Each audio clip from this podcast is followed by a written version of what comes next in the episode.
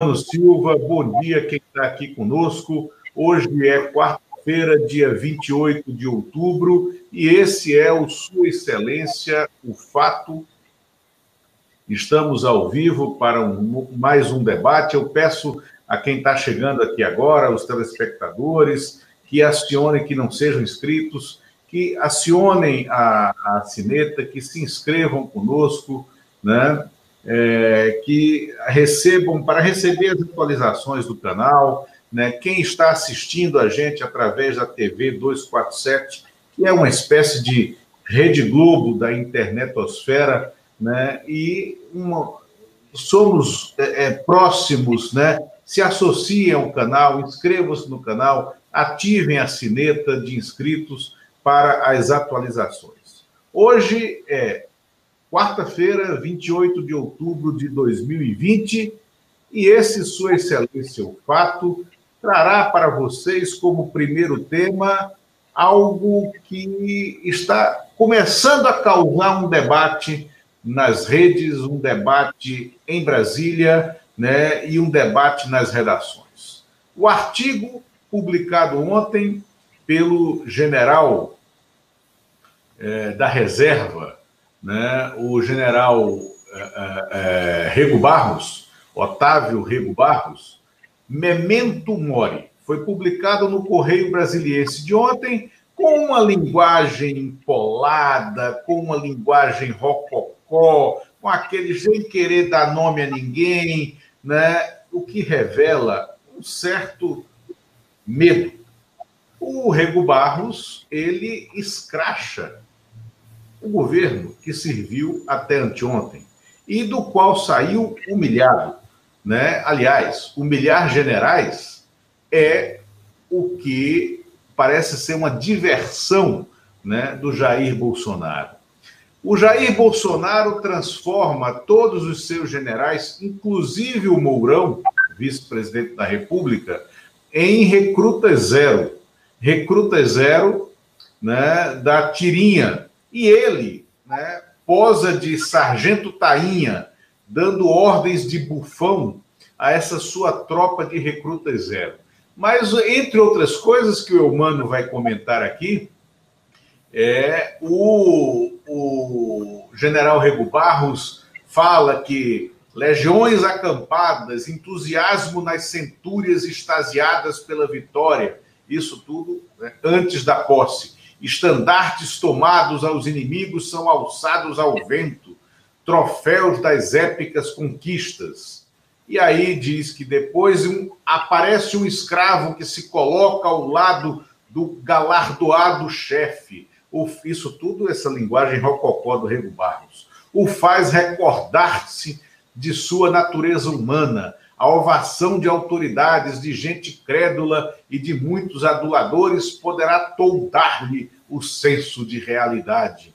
E aí ele vem dizer que é, um, deve haver uma discordância leal, sugerindo que foi isso que ele fez dentro do governo, né? e que a discordância leal é um conceito vigente em forças armadas profissionais, como se não fosse o óbvio e o ululante. O que é essa discordância leal? A discordância leal é aquilo que a gente chama, brincando em jornalismo, de o ministério do vai da merda. Né? É alguém que fica ao lado do presidente para dizer não faz isso porque vai dar errado.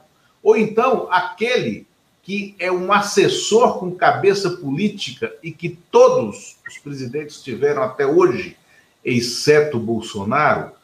Michel Temer também não teve, mas eu também não posso considerar, eu considero o Temer um personagem ilegítimo sentado naquela cadeira, então vamos nos ater ao Bolsonaro. É o assessor que diz: não faz isso, não, não execute isso, né? E que tenha condição de estabelecer um diálogo de igual para igual com seu chefe, coisa que o Bolsonaro não tem, não gosta, afasta todos e aí vive a política nesse ringue. Eu, mano, o que você acha desse artigo do Rego Barros? Olá, bom dia, Lula, bom dia, pessoal que nos acompanha. Olha, Lula, eu achei muito interessante o, o artigo do, do Rego Barro, do general, apesar dessa linguagem empolada, é uma linguagem bem militar, usando várias metáforas, várias imagens, comparando é, Bolsonaro com Júlio César, né? O Júlio César ali com um escravo que dizia que ele era mortal, e assim, aí ele fala como o Bolsonaro se coloca como uma pessoa que não ouve ninguém, né? E aí eu acho, Lula, com todas as ressalvas feitas, eu estou acompanhando nas redes aqui o debate, todo mundo criticando o general pelo fato de ele ter estado no governo até há pouco tempo. Aí eu discordo, porque eu penso o seguinte: ele estava, se não estivesse no governo, ele não teria condições de falar o que ele está falando. Vou lembrar um caso interessante de um civil, Carlos Chagas, jornalista, foi porta-voz do Costa e Silva. Os livros sobre Costa e Silva, sobre aquele período escrito pelo Carlos Chagas, são os melhores documentos daquele período. Por estar lá dentro, conhece os bastidores. E o que eu acho que o Rego Barros fez foi traçar a personalidade do Bolsonaro, essa figura que não escuta ninguém, que só pensa nele, que pensa que é eterno. É, e ele usa, usa expressões fortes em relação à campanha. Tem uma expressão que ele usa aqui, que é, é, é usa assim o seguinte: são meras é, querem convencer-nos a depositar nosso voto nas urnas, falando da campanha. Mas foram meras peças publicitárias, talhadas para aquele momento. Valem tanto quanto uma nota de sete reais. Tem, então, o que nós temos? Um general que estava até o ano passado na ativa, uma pessoa que os colegas dele de turma estão na ativa, estão no exército, estão no comando do exército. Esse general, que era a pessoa que falava pelo presidente, agora fala contra o presidente. Eu acho que dá para extrair de dentro do artigo do general várias, várias frases que coloca uma, uma, um ponto de interrogação para os militares. E aí eu quero voltar só um pouquinho, Lua. Qual é a grande questão das Forças Armadas? É, por muito tempo se acreditava que as Forças Armadas, que os militares jamais apoiariam o Bolsonaro nas suas aventuras políticas, que as cúpulas jamais o fariam, porque o Bolsonaro foi um mau exemplar, foi um indisciplinado, foi processado, foi excluído dentro de um acordo, ele não foi expulso, mas foi dentro de um acordo para que aquilo não fosse um dia usado exatamente contra as Forças Armadas. É, esses militares resolveram, por ódio à esquerda, por uma doutrina que eles alimentam e que não mudou depois do fim da ditadura, eles alimentam essa doutrina e eles, por causa disso, é, apoiaram o Bolsonaro. É uma ideologia anticomunista, fora de moda, fora de tempo, fora do espaço, uma, uma ideologia contra a esquerda que usa os argumentos relativos à, à corrupção nos governos de esquerda, mas que, na verdade, os militares eles apostaram em um projeto que eles sabiam que era errado. Eles sabiam que o Bolsonaro não tinha preparo, não tinha equilíbrio, não tinha liderança para. e não tinha ponderação, não tinha moderação para dirigir esse país. Não tinha a moderação que um comandante militar precisa no momento de grandes decisões, no momento de se decidir que se o país tem ou não que entrar em um conflito com outro país. Bolsonaro cria conflitos desnecessários com, com a Venezuela, com a Argentina, com a França. Então, tudo isso, é isso agora, e eu, aí eu gosto do artigo do general, porque um general, com a importância dele, que estava até hoje falando pelo governo, fala: olha, tem um problema aqui. Essa pessoa que nós apostamos é muito, em outras palavras, mas é mais perigosa do que poderíamos avaliar. Assim, não há dúvida de que as Forças Armadas apoiaram esse projeto do Bolsonaro, esse projeto extremista, esse projeto que não é um projeto de união nacional, não é um projeto patriótico, é um projeto de um setor. E agora, o general, que é uma pessoa que tem legitimidade, exatamente porque estava dentro do governo, não é um ressentido do passado, ele não saiu atirando, ele saiu. Eu nunca, nunca entrevistei o general, mas ele sempre me pareceu uma pessoa acordada, uma pessoa razoavelmente sensata nas entrevistas, o que era um contraponto em relação ao cercadinho do Bolsonaro, aquela aqueles xingamentos do Bolsonaro. Às vezes ele se irritava ali, um pouquinho ali com a imprensa, com a repetição das perguntas, mas sempre me pareceu uma pessoa de bom trato. E ele agora, esses cuidados todos, esse linguajar que você bem fala, esse linguajar empolado, mas ali dentro tem os sinais que eu acho que eu não tinha visto, nem do Santos Cruz, que é uma pessoa que saiu cedo do governo, também criticou bastante, mas o Santos Cruz me pareceu ainda mais cuidadoso. Eu, eu, o Santos Cruz, sim, eu já entrevistei uma pessoa de posições sólidas, interessantes, que também ainda tem a contaminação é, do, do, anticomunismo, daquela contaminação quanto o que, que foi a, a, oposição durante a ditadura, mas ele é uma pessoa que também que tenta melhorar e que desde cedo se contrapôs dentro do palácio e por isso saiu, por não ter, por não ter aceito as, as imposições e as molecagens do, dos filhos do Bolsonaro. Desculpa, eu me estendi um pouquinho mais, mas, mas é porque eu acho que esse contexto do que como as Forças Armadas embarcaram né, é, nesse projeto Bolsonaro e como isso, talvez até para eles, tenha sido pior do que, do que podia parecer. É uma impressão que eu tenho. Acho que o artigo do general Otávio Rego Barros é um bom ponto de partida para a reflexão das Forças Armadas. Oxalá outros generais da reserva, porque o general da ativa não tem que ficar se manifestando mesmo, não. Mas que outros generais da reserva, conselheiros, pessoas dessa área, ou mesmo os comandantes militares, que também podem ter manifestações, que estão também é, legalmente, podem ter manifestações sobre as suas forças, que eles tenham essa, essa visão, uma visão de, de depurar o que tem sido esse governo e tentar minimizar o estrago que tem sido causado pelo Jair Bolsonaro. É isso um pouquinho aí do que eu penso sobre essa questão. Concordo contigo, Humano. É, o, ele, ele, é diferente do, do Santos Cruz, porque, primeiro, ele não tinha a intimidade que o Santos Cruz tinha, e essa intimidade familiar, o Santos Cruz era amigo pessoal do Bolsonaro, carregou os filhos do Bolsonaro no colo, né? se eu não me engano, até padrinho de um deles. Né? E o, o, o Rego Barros era um general que foi tirado da ativa, profissional da área de comunicação social. Ele saiu do Seconsex para ser porta-voz, mas ele não mostrou qualidades de liderança dentro do palácio, e aí, ao sair, ele comete esse artigo que, de fato, tem esse papel histórico que você revelou aqui. O que está acontecendo? Sim. Um pouquinho só. É, eu acho assim, dentro do palácio, dentro do governo, ninguém, não seria característica do general, eu acho, mas ninguém poderá manifestar qualidades de liderança. Quem o faz, o Bolsonaro tira do governo. É o caso, por exemplo, do Mandetta, que tentou dar o rumo na área da saúde, que é um caso Perfeito. bem específico. E o Bolsonaro não aceita. Ele não aceita, ele acha que é ele que manda e pronto. É uma, é uma característica é uma insegurança, eu acho, observando quem age, as pessoas que eu conheço em volta de mim que agem dessa maneira, o chefete, né? O cara que quer demonstrar poder de qualquer maneira. Nós que já fomos chefes dentro de redação, tínhamos equipes grandes, você não, não, é, não adianta você querer simplesmente porque você quer mandar. Essa, a, a, você ter uma equipe trabalhando a favor depende de uma série de outros aspectos, de empatia, de relacionamento, às vezes dá certo, às vezes não dá, mas o fato é que o Bolsonaro não tem essas características, até porque nunca comandou nada, né? O Bolsonaro nunca tinha comandado nada antes.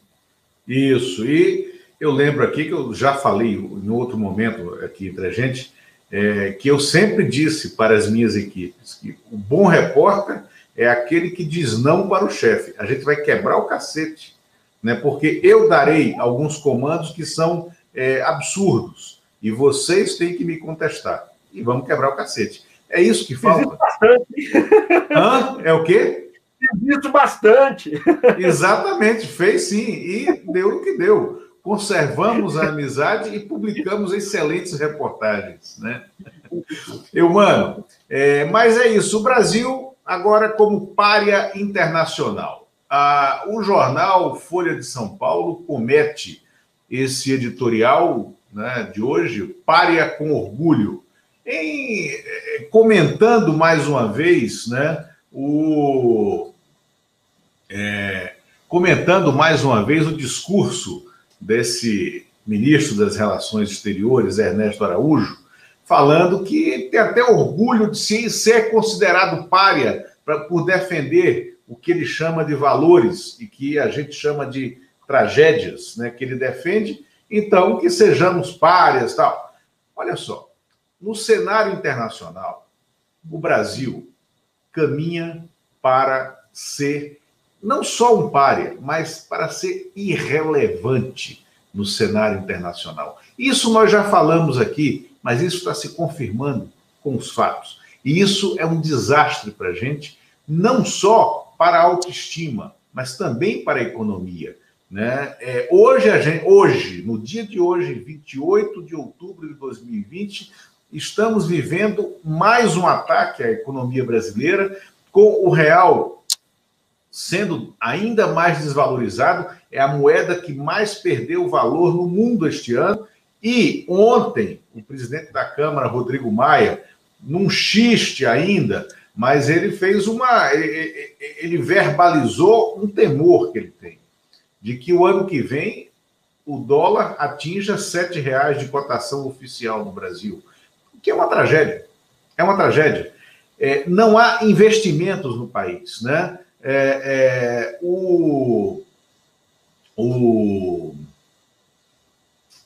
o Zé Paulo Kupfer, né, jornalista do, da, do UOL e da Folha de São Paulo, eu vou trazer aqui o artigo brilhante do Kupfer, como sempre. Né? Como sempre. É, o Kupfer fala.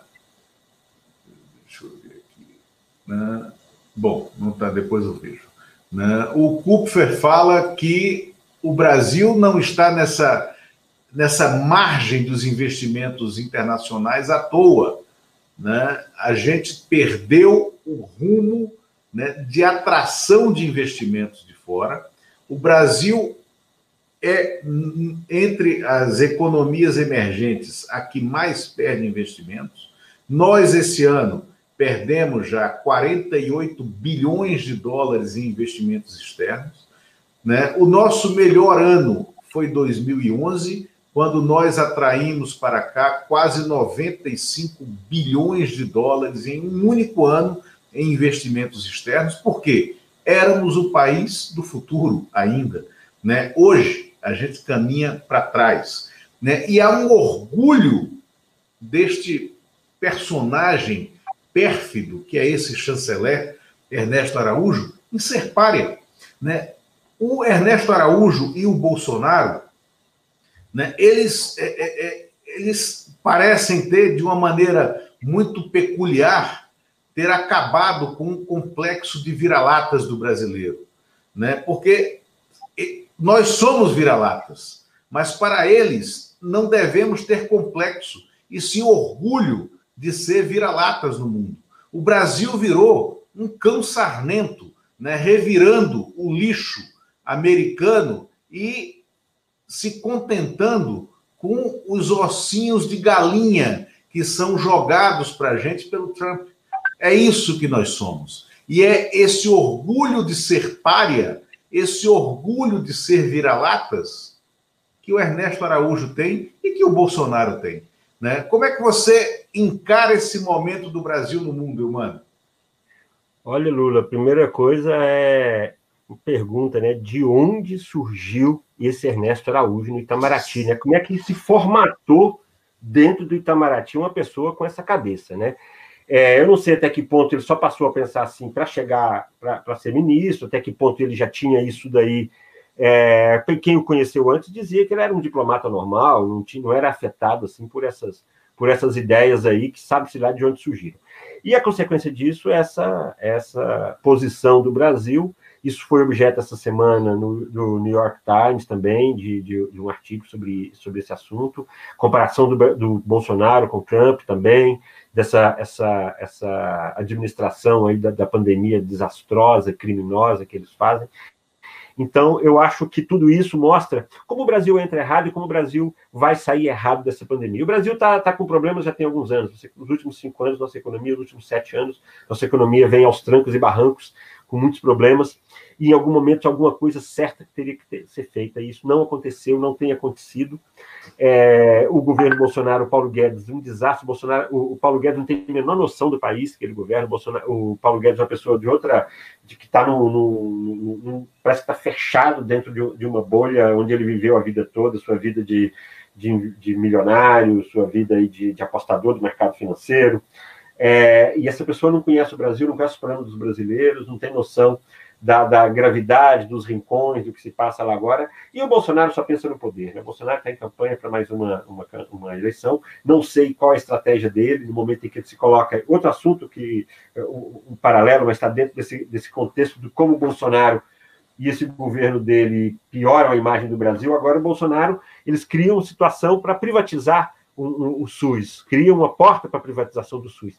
Isso é exatamente o SUS o que mais deu certo. A única coisa que talvez se salve de fato esse ano das nossas instituições, aquela que respondeu a contento de fato, que foi o SUS, que essa, essa, essa engenharia da nossa Constituição de 88 e que tem dado certo e que até mesmo pessoas que discordavam dele, como o, o ex-ministro Mandetta, hoje tiram o chapéu e se não fosse o SUS, certamente os nossos gráficos aí da, da, da curva aí da pandemia seriam muito piores, o Brasil estaria numa situação ainda pior. Para o mundo, para os investidores estrangeiros que fogem do Brasil? Como é que se vai botar dinheiro num país sem juízo, em que as pessoas brigam, que o presidente é um maluco irresponsável de extrema direita? Quem vai colocar dinheiro num país assim? É muito difícil imaginar. O que temos aí, eu acho, é pensar como atravessar esses dois anos e ver como vamos reparando esses estragos, né, Lula? Sem, sem dúvida, mano. É muito, muito sério, muito complicado. Agora, está se configurando aquela, aquela escalada é, rumo ao desastre que a gente vem advertindo aqui semana a semana. Né? E dizíamos que é, o cenário eleitoral deste ano já flagraria né, o Brasil em outra situação. O Copom se reúne hoje, vai decidir sobre juros, numa cena completamente diferente daquela da última reunião. Não acredito que haverá um aumento, mas um aumento na taxa de juros. Mas tudo caminha para isso. Nós estamos num cenário de empresas inadimplentes, né, de miséria crescendo nas ruas, de falência né, dos tesouros públicos, seja da União, dos estados e dos municípios. Né? Agora, esse cenário externo do Brasil párea, humano, vai se agravar se nós continuarmos nessa guerra inacreditável da vacina. Né? O mundo está correndo atrás, o mundo está correndo atrás da vacina, não importa com que bandeira nacional, e o ideal é que tenha várias, que tenha a vacina produzida pela China, a vacina produzida pela Rússia, a vacina produzida pelo Reino Unido, a vacina produzida pelos Estados Unidos, a vacina produzida por Cuba, a vacina feita do Butantan, né, é, a, a vacina feita pela Unifesp, né, é, que é a, a, a, vacina inglesa, né, é, é, é podemos dizer. A, a, do Butantan é a vacina, a vacina é, chinesa, né? Não importa. E aí o presidente da República cria uma coisa inacreditável que é uma guerra sugerindo que a vacinação não será obrigatória. O Supremo, através do seu presidente, diz: opa, pera lá, se for isso, nós queremos ser ouvidos. O Congresso, através do Rodrigo Maia ontem, diz: não vamos deixar que o Supremo decida, vamos decidir nós. O que acontece? Primeiro, a vacina terá que ser obrigatória. Na lei, há uma janela que pode fazer com que o Supremo decida pelo contrário, ou seja, você tem o direito, um cidadão obtuso, né, das trevas, bolsonarista, pode ter o direito de dizer: não quero ser vacinado. Ok.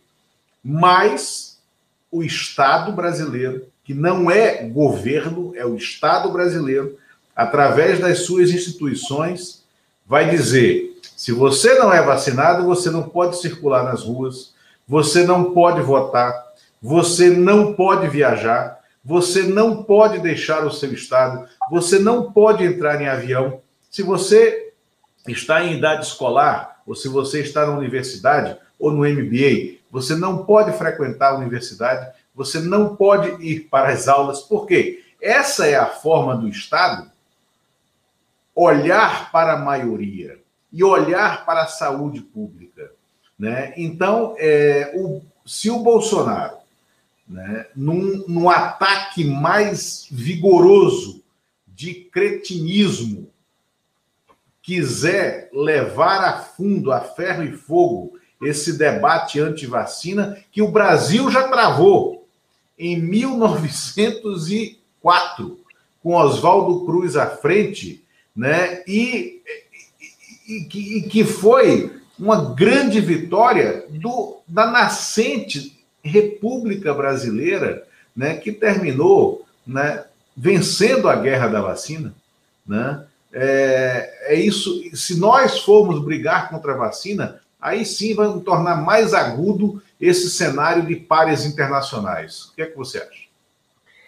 Olha só, é, primeiro, acho que isso está dentro desse contexto do Bolsonaro, que tudo o que ele faz é pensando na reeleição, pensando na manutenção do poder.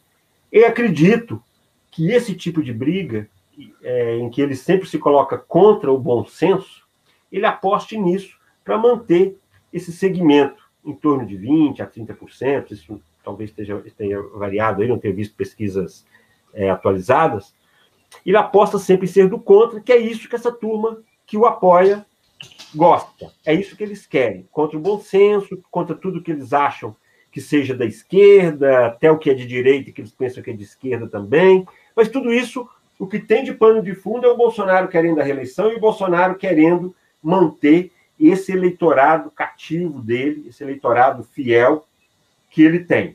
Como ele vai manter isso em um cenário de crise econômica, em um cenário em que esses benefícios sociais vão ser diminuídos, é, em um cenário em que falta dinheiro para tudo, de recessão econômica, como ele vai manter isso, é difícil imaginar. Ele faz vários, dá vários sinais de que tentaria usar isso para um movimento mais autoritário, para um movimento é, de, de concentração de poder.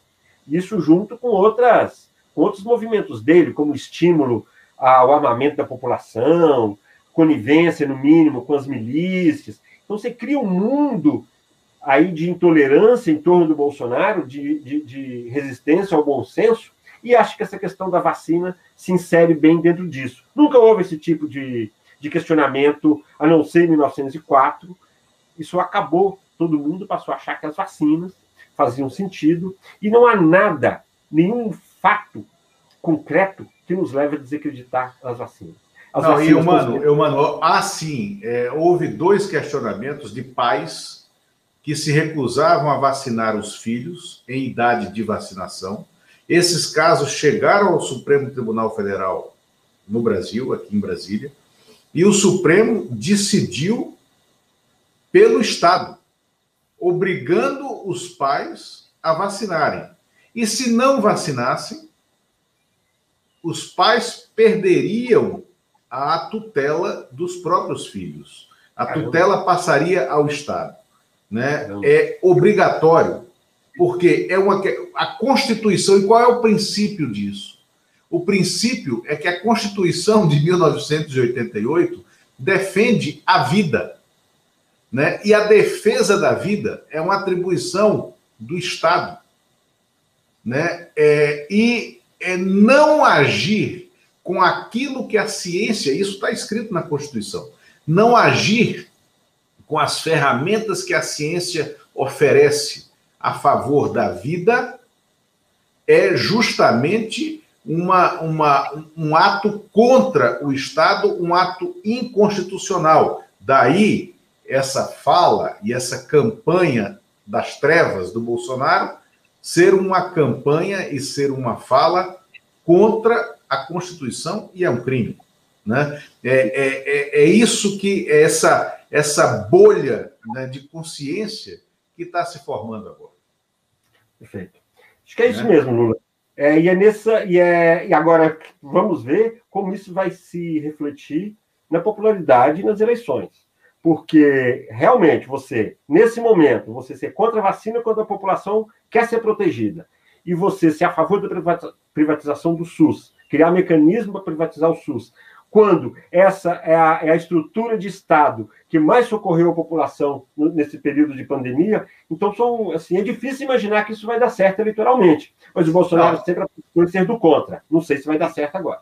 Não, e aí vem outro, outro paradoxo né, é, que é quem, como Bolsonaro e algumas correntes evangélicas, é, que também falam da liberdade de querer se vacinar, porque todo mundo é livre e tal, são as mesmas que defendem a internação compulsória de viciados, sobretudo nas grandes metrópoles, que hoje tem que hoje, que nesse momento tem campanha política, né, a internação compulsória de viciados, porque é o Estado que tem que agir. Então, é paradoxal. Ou você bem é, defende uma coisa, ou você bem defende outra. Né? E aí, mano, entramos na questão eleição. Né? É, nas grandes cidades, os candidatos a prefeito que abraçaram o bolsonarismo ou que foram abraçados pelo Bolsonaro Notadamente, nas capitais, há três candidatos em três capitais é, São Paulo, Rio de Janeiro e Fortaleza, né, que foram abraçados pelo Bolsonaro.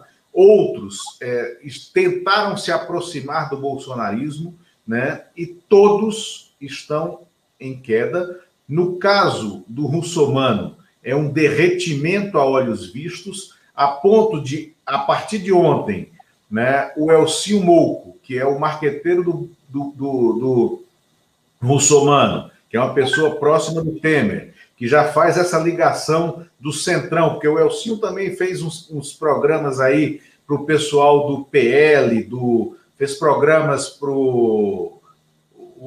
O Elcinho Mouco fez programas com o Valdemar Costa Neto, o Elcio Mouco fez programas para o Temer, o Elcio Mouco agora está com o Russomano, é, o Elcio Mouco tentou se aproximar o tempo inteiro do Bolsonaro e ontem tirou o Bolsonaro do jingle né, do Russomano e tirou o Bolsonaro da campanha de TV do Russomano. O Crivella derrete no Rio de Janeiro. A tendência em São Paulo é o segundo turno entre Bruno Covas e o Boulos, né?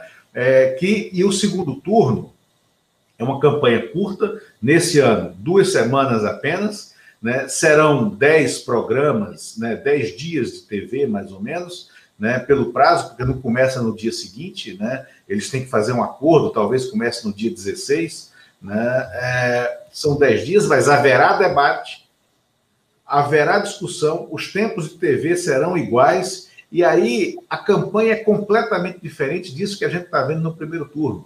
E é impossível dizer agora quem venceria. Mesmo cenário do Rio de Janeiro, onde o Crivella derrete, a tendência é que a Marta Rocha, do PDT, vá ao segundo turno. A Benedita também está nessa disputa e a Benedita pode se beneficiar de um voto de última hora, apesar de a Marta Rocha estar fazendo uma aliança mais ampla política, mas a Benedita, pela sua condição de mulher idosa, negra, evangélica, né, é, e por ter a estrutura do PT né, com uma lufada do PSOL, né, por um acordo que pode se dar em São Paulo, uma, uma troca, né, é, a Benedita pode chegar nessa condição de disputar o segundo turno também. Apesar de que eu acho que a Marta Rocha, do PDT, é mais competitiva contra o Eduardo Paes do que a Benedita. É, em Fortaleza, o capitão Wagner, né, que é um PM com denúncias de ser miliciano, né, é, é um deputado federal sem maiores é, é, é brilhos aqui em Brasília, disputa, está derretendo na, na, primeira posição. A Luiziane Lins, ex-prefeita do PT, vai galgando postos ali e deve passar para o segundo turno em primeiro lugar. No Recife, a delegada Patrícia, que é uma candidata do Podemos, delegada de Polícia Federal, ligada à Lava Jato, que não é pernambucana, é, foi do Rio de Janeiro para lá, é radicada em Recife. Isso tá, já está causando um, um, um buchicho na, na, na, cidade, na eleição, tal. Mas mais que isso, ela abraçou o bolsonarismo e está derretendo. O Mendonça Filho, candidato do DEM, que disputa com a Marília Arraes a, a, o posto de segundo lugar para ir ao segundo turno contra o João Campos, que tem uma, uma, uma intenção de voto consolidada ali na, na casa dos 30%, 32%, mas o Mendonça Filho foi convencido por alguns, por uma parte da sua assessoria, a é, é, abraçar o, a retórica bolsonarista na campanha, e isso está dando errado. Ele já está em terceiro, ele era segundo, está em terceiro, ele pode herdar votos que virão da delegada Patrícia para ele, isso de fato pode mexer nessa equação política, mas o Mendonça Filho, o, o, o slogan de campanha dele é Pernambuco em primeiro lugar, ou seja, tentando mimetizar, se misturar com o bolsonarismo, que, na minha opinião, desde sempre foi um erro, né? e pode sair um erro muito caro né? porque é, ele está numa, numa guerra renhida para essa passagem para o segundo turno. Né? É, e em Porto Alegre, né, outra grande capital, são dois candidatos de esquerda, porque o, é a Manuela, que está em primeiro lugar, e o Fortunati. O Fortunati me parece que está no PTB hoje, ou no PDT, acho que no PTB. Mas o Fortunati é formado, foi deputado pelo PT por vários mandatos, tem uma cabeça de esquerda, uma militância de esquerda. Você não apaga a história política de um personagem decente, como é o Fortunati, porque ele mudou de partido. Né? Então, é, é, é, uma candidatura com a cabeça de esquerda, completamente diferente do, do Marquesan Filho, que é o atual prefeito do PSDB, que é uma construção dessa, dessa direita neoliberal, entendeu? E, e que surfou na onda do próprio sobrenome. Né? Então, meu mano, esses candidatos bolsonaristas estão em derretimento e o Bolsonaro hoje é prejudicial ao voto nas capitais. Pois é, Lula, os especialistas em campanhas, em eleições, em pesquisas, costumam dizer que as eleições municipais têm mais a ver com o local do que com, com o cenário nacional.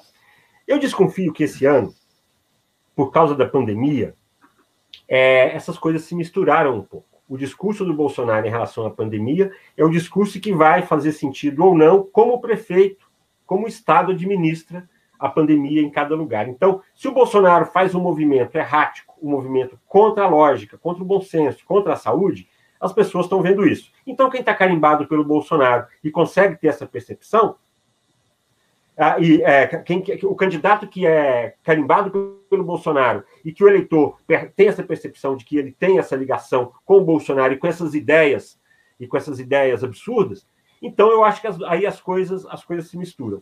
É, acho que esse ano tem um grande prejuízo do ponto de vista da campanha, que é a, a falta de debates. Nós já falamos disso aqui, você chamou atenção para isso. Acho que isso está em vários lugares, está pegando. Soube que em Santa Catarina, por exemplo, as pessoas não sabem direito o que está acontecendo. Santa Catarina está tendo muita. Além de que no, no, sul do país todo, a, a pandemia piorou, né? Os três estados do sul voltaram a ter crescimentos significativos no número de mortes e no número de contaminados.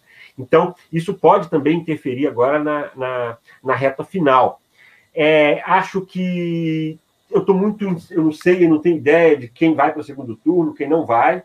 Percebo uma novidade grande no Boulos, nós já falamos aqui, mas se falou nos últimos dias que o Boulos é um cara que conseguiu entender melhor do que outros as redes sociais, ele está investindo de diversas maneiras diferentes, então, mesmo que não passe para o segundo turno, mas pode ter aí um laboratório de uma tentativa da esquerda em se contrapor a, ao domínio que foi dos últimos anos da direita, nas, principalmente do Bolsonaro, dos seus filhos aí, nas redes sociais. Então, acho que o Boulos tem uma, uma experiência diferente nisso.